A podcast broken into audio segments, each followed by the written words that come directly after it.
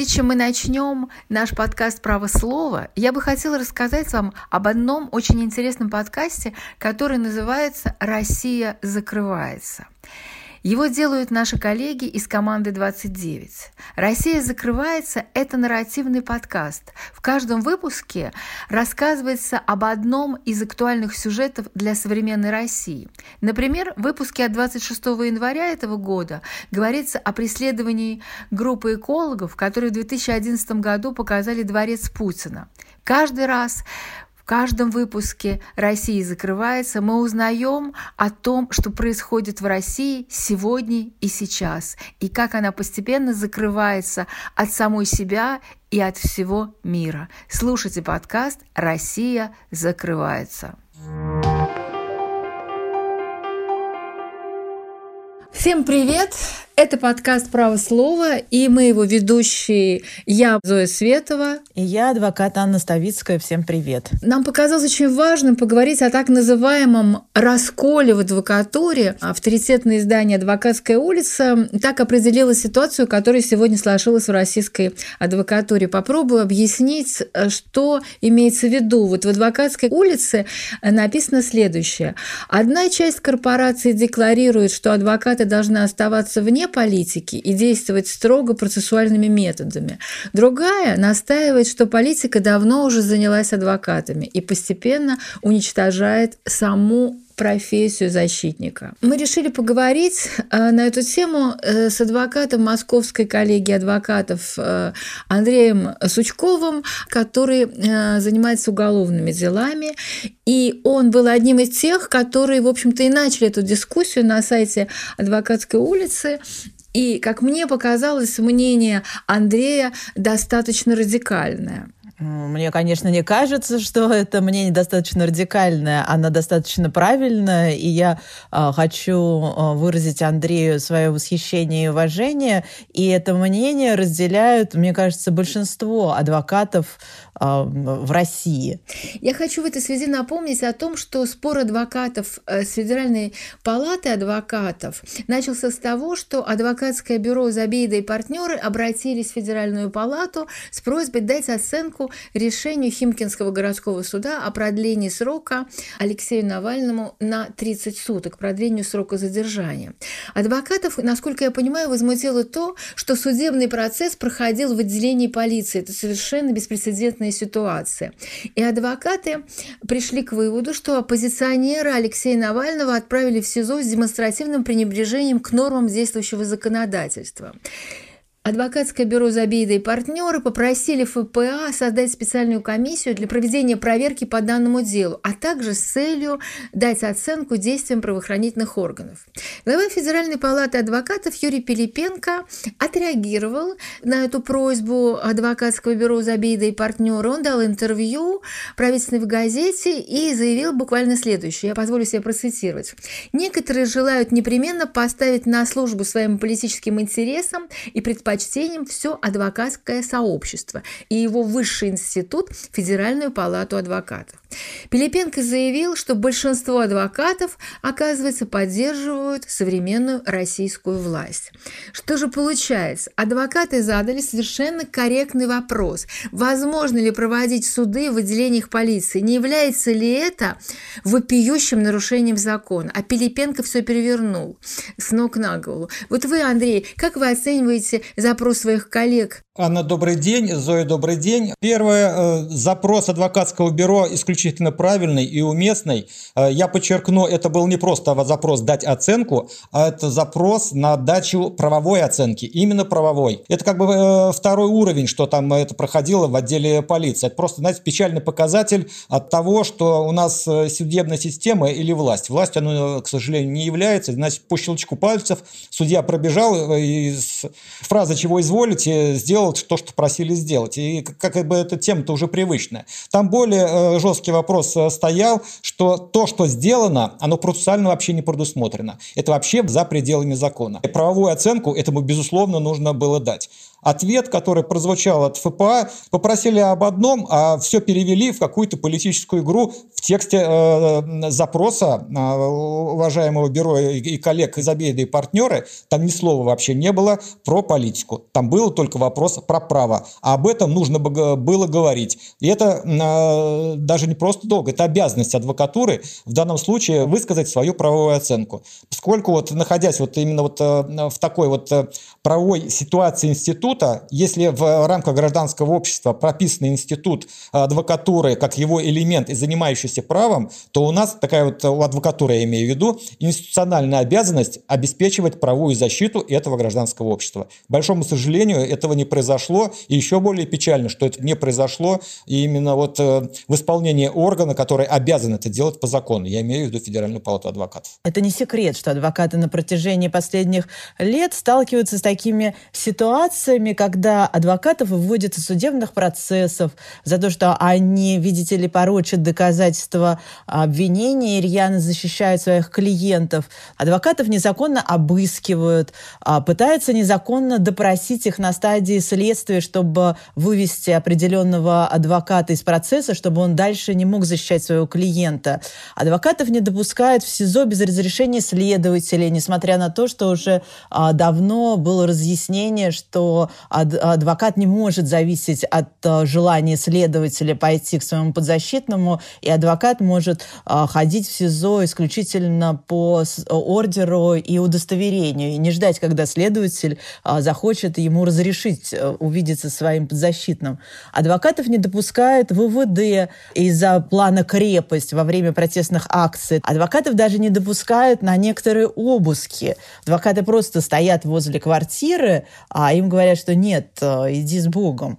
Вот с вашей точки зрения, почему это в принципе сейчас происходит? В чем причина такой ситуации с адвокатами? Почему это происходит э, именно сейчас? Ну, первое, был поставлен вопрос и выдвинут тезис по поводу раскола адвокатского сообщества. Я бы не, не был бы так категоричен э, в формулировках раскола. То, что вот эти вот методы нарушения прав адвокатов э, сейчас реализуются, это, в общем-то, не сколько беда адвокатов, сколько беда э, общества и конкретно наших э, доверителей. Это не права адвокатов, они не для адвоката сами по себе. Это реализация механизмов защиты прав и свобод гражданина, доверителя конкретного адвоката. И, по-моему, это как раз показатель даже неплохого состояния, а кризиса власти, кризиса исполнительной части власти и, в первую очередь, очередь э, судебной я бы выделил вот это. Хотя по судебной власти, я так думаю, что у нас ее с 17 года и не было, да.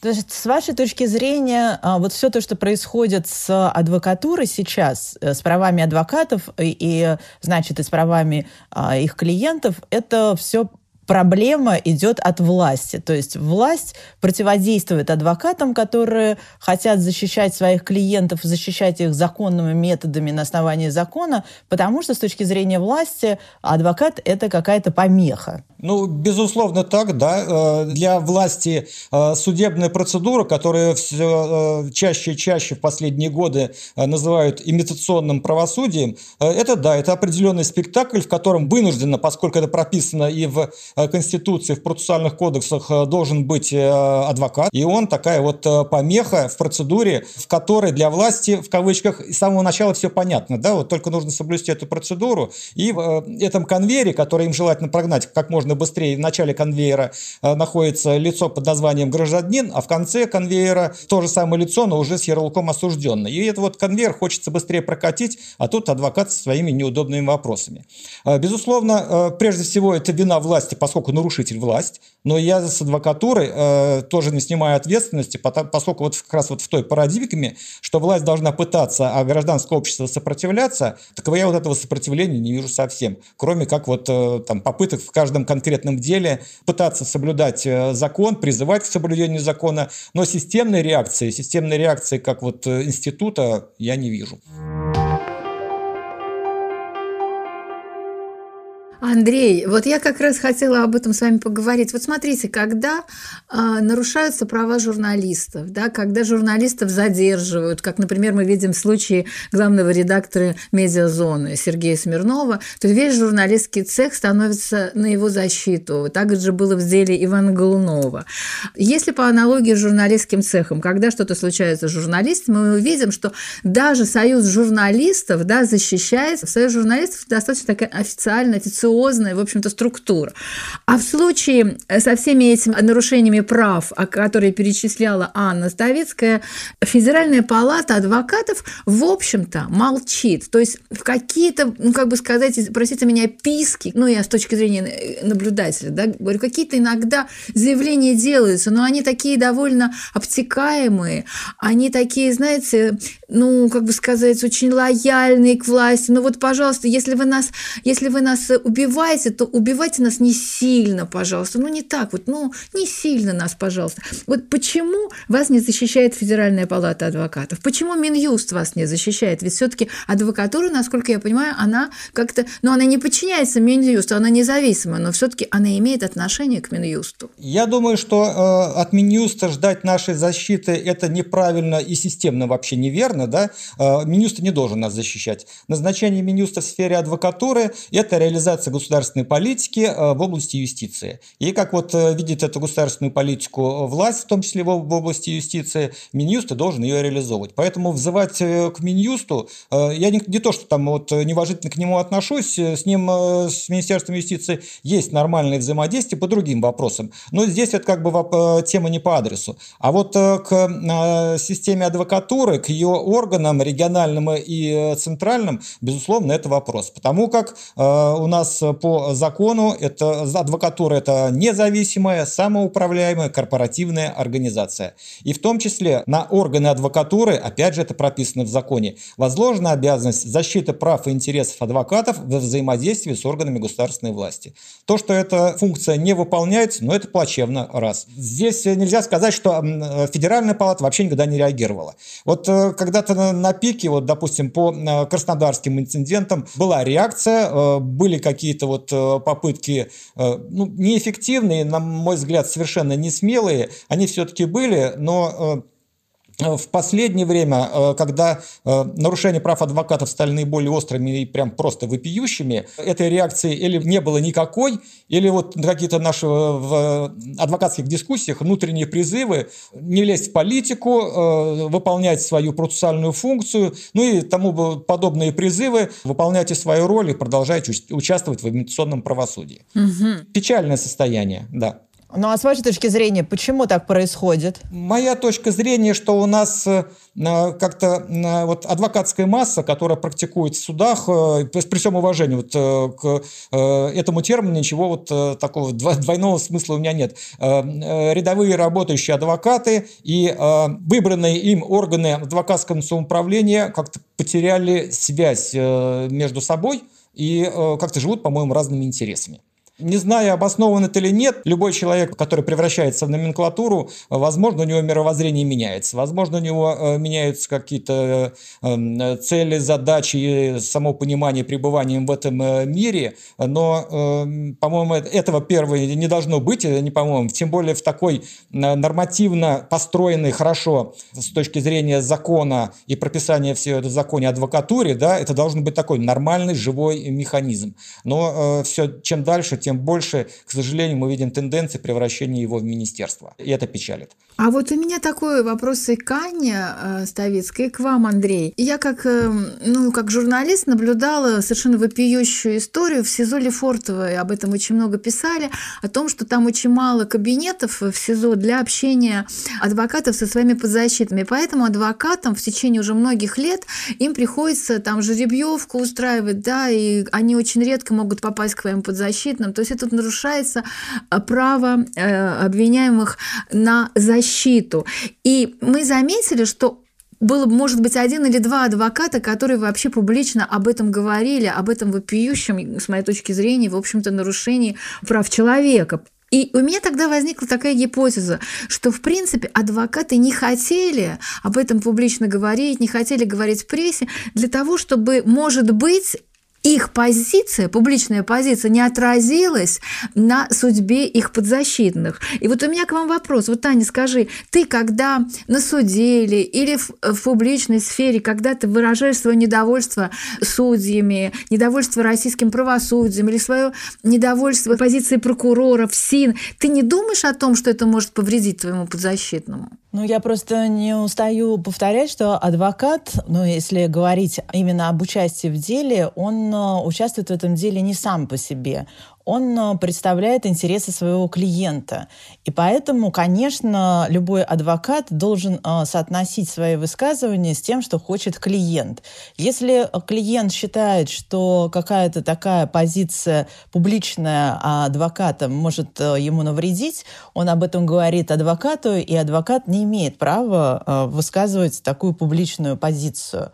Если же клиент как раз хочет привлечь внимание к той или иной проблеме, проблеме, то адвокат это делает. Мне, э, ну, к моему счастью, доставались э, подзащитные такие борцы. И поэтому я могла высказывать и свою личную точку зрения, и как человека, как адвоката, но и транслировать э, позицию своего клиента.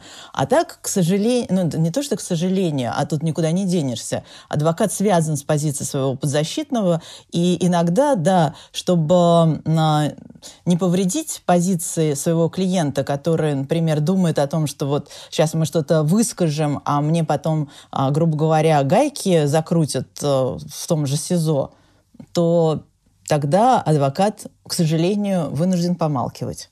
А вы, Андрей, как относитесь к этой проблеме? Я согласен с позицией Анны. Э, у нас э, забота о доверителе, о его правах и свободах и конкретном интересе вот э, в данном конкретном кейсе – это первоочередная забота. И, безусловно, вот этот вот градус недовольства, вот эту ручку, куда ее крутить вправо-влево, это всегда согласуется с доверителем. У меня разные были доверители. Кто-то хотел, чтобы это было как-то более радикализировано, опять же, в рамках закона.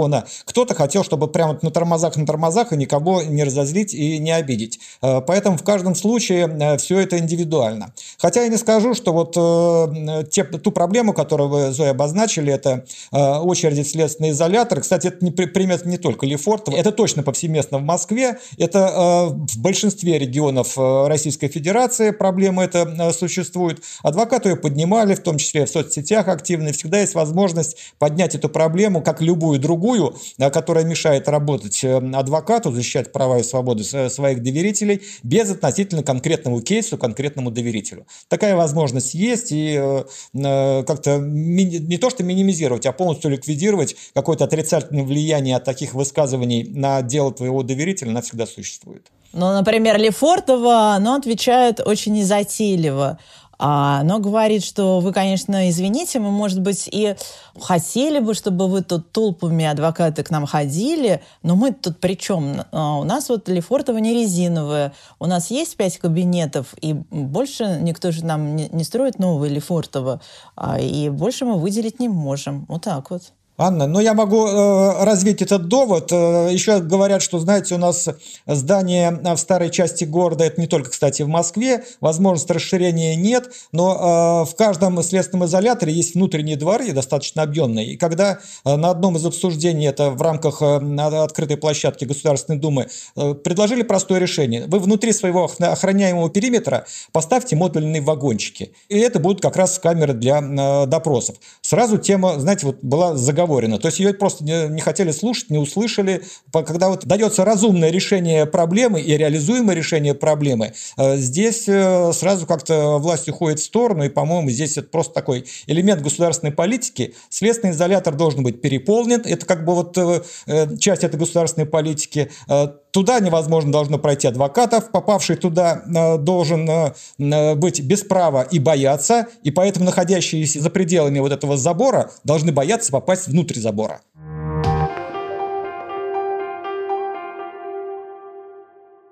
А, но все-таки адвокаты как бы начинают в последнее время просыпаться, если так можно сказать, и достаточно активно действуют по защите своих коллег, которых преследуют. Они подписывают письма в защиту коллег, участвуют э, в делах по защите своих коллег. Мы знаем много уже таких дел, когда адвокатов совершенно незаконно привлекают к уголовной ответственности, и большое количество адвокатов начинает их защищать. Ну вот как вот вы считаете, как вообще адвокатура может заставить себя уважать? Вот в своей статье, а, которая была напечатана в адвокатской улице, и эта статья называется «Политика сама влезает вправо», вы как раз рассуждаете об адвокатской забастовке.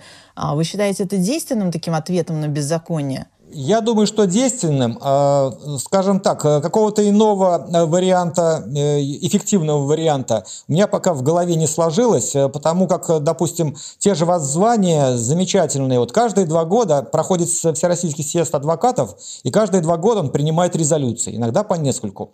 Они все очень хорошо написаны, они все правильные, и, к сожалению, все неэффективные и нерезультативные. А что касается адвокатской забастовки, то э, она стихийно несколько раз возникала. Правда, это больше касалось экономических прав адвокатов, как раз вот не, не столько вот нарушений, э, процессуальных нарушений, которые опосредованно есть э, нарушения доверителей. Это касалось невыплаты защиты по назначению, задержек э, по выплате. И стихийно возникающие, они все-таки привели к тому, что власть начала, начала говорить э, на эту тему. Э, и это было вот несколько лет назад. Погасили э, долги. Это уже уже потом э, Федеральная палата продолжила этот э, диалог, но я так думаю, что вот эхо э, всех вот этих вот событий, оно и как раз дало толчок и возможность ведения диалога с властью, нормального, конструктивного, который в конечном итоге привел к тому, что и постановление правительства вышло об увеличении ставок, и сейчас и информации нет о больших задержках по оплате. То есть инструментарий, он, он, он был и он проверен. Честно говоря, я вот вас слушаю, но я совершенно не представляю, как практически адвокаты могут провести забастовки и как они могут объявить бойкот. Я слышала о том, что до революции присяжная адвокатура устраивала такие забастовки и отказывалась выходить в суды и наследственные действия. Но вот сегодня, как это вообще возможно? Принципиальный момент здесь в следующем, а, я уже про это говорил, что сама судебная процедура, вот она формализована, и э, там э, должен присутствовать адвокат. Э, адвокат что-то там э, пишет э, в своем ходатайстве, ему э, отвечают по существу или не по существу. Э, второе Э, чаще. Э, ну и при этом э, процедура вроде бы соблюдена, и все нормально, и вот этот конвейер сработал, желательно побыстрее для судебно-следственной системы, и гражданин превратился в осужденного. Да? Но вот если там нет адвоката, то это как бы уже нарушение Конституции, нарушение процессуальных кодексов, и только таким образом можно вот заставить власть привлечь внимание ее к тем проблемам, которые обозначают адвокатура, сказать, знаете, мы в вашей процедуре, которую сейчас все вот называют имитационным правосудием, поскольку по сути она в большинстве случаев правосудием не является, да, участвовать не будем. До тех пор, пока вы хотя бы не рассмотрите или не вступите с нами в диалог, вот э, по таким-то таким вопросам, которые мы обосновали, эта проблема противоречит закону. Давайте эту проблему решать. Просто когда адвокаты берут и в а, какой-то один конкретный день не выходят ни на следственное действие, ни в суде. И тогда, а, хоть наше правосудие считает, что адвокат – это помеха правосудия, но без нас, как уже сказал Андрей, а, это правосудие невозможно. Да, ну совершенно верно. И, соответственно, остановится просто все и следствие, и суд, а, и любые какие-либо действия, связанные с а, вот этой вот системой, понимаешь? Я не понимаю. Это совершенно утопическая история. Это никакая не утопическая. Вот давайте представим, адвокаты Ставицкая, адвокат Сучков не выходят в судебные процессы. А вот я, судья Пупкина, я беру и вызываю адвокатов по назначению вместо этих адвокатов. Так я же тебе говорю, что все адвокаты России должны пойти на забастовку. Все. В этом смысл. Андрей, скажите мне, пожалуйста, неужели вы считаете, что все адвокаты России или хотя бы половина адвокатского сообщества согласится на забастовку? Зоя, вы здесь э, отметили ключевой момент. Э, эффективность этого инструмента напрямую зависит, э, исключительно зависит от охвата этого инструмента адвокатами. Здесь как раз проверочный вот такой момент, а нужно ли это адвокатам. Это вот поговорить да, о нарушении прав и желании их как-то вот вот восстановить или обеспечить их соблюдение, или действительно адвокатура желает это сделать. Если не желает, если, например, вы, как вы говорите, что вот не половина, а даже большая часть не согласится с этим, ну тогда, как говорят, каждый народ заслуживает того правительства, которое оно, оно имеет, да, если сам ты не хочешь ничего делать. И тогда, ну, нечего пенять на кого-то, в том числе и на Федеральную палату адвокатов, если ты не готов э, бороться за свои права. Э, я все-таки э, так, может быть, и утопически, но как-то позитивно смотрю на здравость и готовность отстаивать свои, их, свои права всего адвокатского сообщества, каждым адвокатом. И практика это показывала, что такие случаи региональные были, что когда, например, или в один день в определенный не выходили вообще все адвокаты, в том числе не принимали заявки защитники по назначению. Несмотря на то, что в эти центры по распределению э, заявок э, по э, субсидированной юридической помощи приходили прокурорские протесты, там даже к административной ответственности привлекали операторов этих центров. Но, тем не менее, забастовка случилась.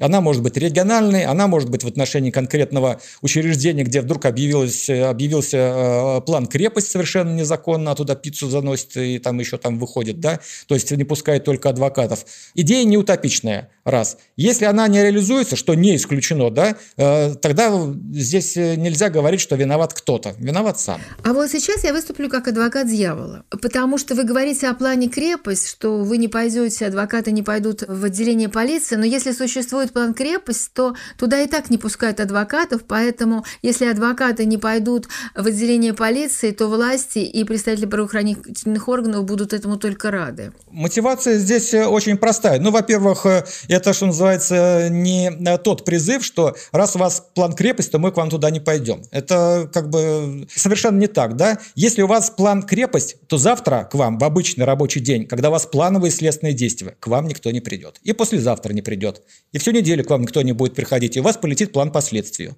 Вот о чем речь. О, это мне больше нравится. А э, призыв к адвокатам, он очень простой. Если вы хотите продолжать свою профессиональную практику вот в этом профанирующем режиме, да, когда от тебя ничего не зависит, когда твой диплом о юридическом образовании, в общем-то, и не нужен, э, поскольку Пришел ты умный и активный адвокат, пришел ты абсолютно э, не действующий, не заявляющий ходатайство адвокат, и просто молча сидишь, результат один и тот же. Зачем тогда учиться? Зачем получать э, диплом? А зачем каждый э, день повышать свои профессиональные навыки? Нет стимулов профессии. Если вам нравится пребывать вот так, ну, это решение большинства. И тогда уже каждый не согласный с таким, или будет бороться там в одиночку или небольшой группой, продолжать, да, ну или расстанется с профессией. Но я не думаю, что это будет такой э, пессимистический оптимистический прогноз.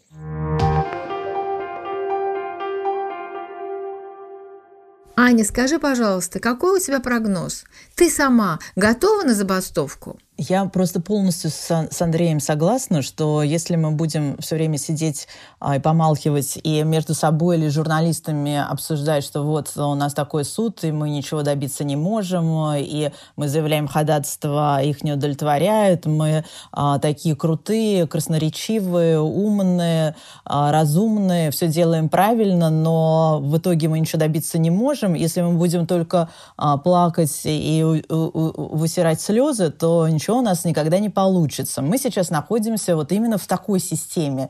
И либо мы а, с этим соглашаемся и дальше продолжаем, как сказал совершенно правильно Андрей, участвовать в этой имитации правосудия, либо мы каким-то образом начинаем бороться за свои права. Другого, к сожалению, нет. Андрей, скажите, пожалуйста, а вы сами не боитесь? Вы не боитесь, что из-за вашей, простите меня, достаточно такой радикальной позиции адвокатское начальство из Федеральной палаты адвокатов может против вас организовать какие-то репрессии.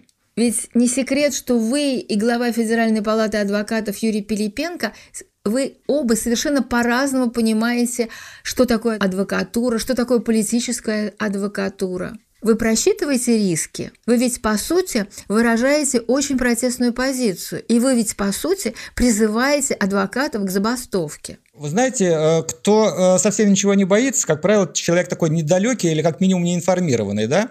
Э, но здесь нужно понимать, у нас есть в адвокатской среде такие страшилки, а не боишься ли ты, что тебя лишат статуса адвоката или привлекут дисциплинарной ответственности.